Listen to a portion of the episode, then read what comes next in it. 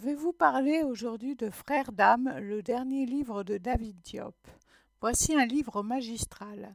Avec Frères d'âme, on pénètre directement au cœur des atrocités de la Grande Guerre, ou comment cette bataille a fait sombrer dans la folie Alpha, un tirailleur sénégalais qui a vu agoniser Mademba, son plus que frère, dans une souffrance sans nom.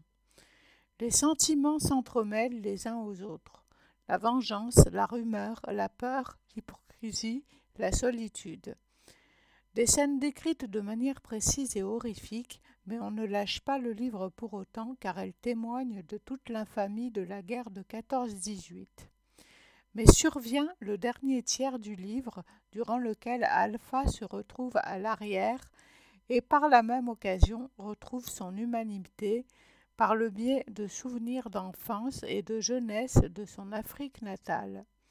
Ces instants contrastent évidemment avec les deux premières parties du livre, et c'est une véritable bouffée d'oxygène qui nous est donnée à voir. Enfin, le livre s'achève sur un conte mystique à double sens qui nous offre une fin en apothéose. L'auteur aime aussi beaucoup jouer avec les mots de manière subtile, ce qui donne un style et une plume percutants. Ce livre a été pour moi un véritable coup de cœur et je ne peux que vous le recommander vivement.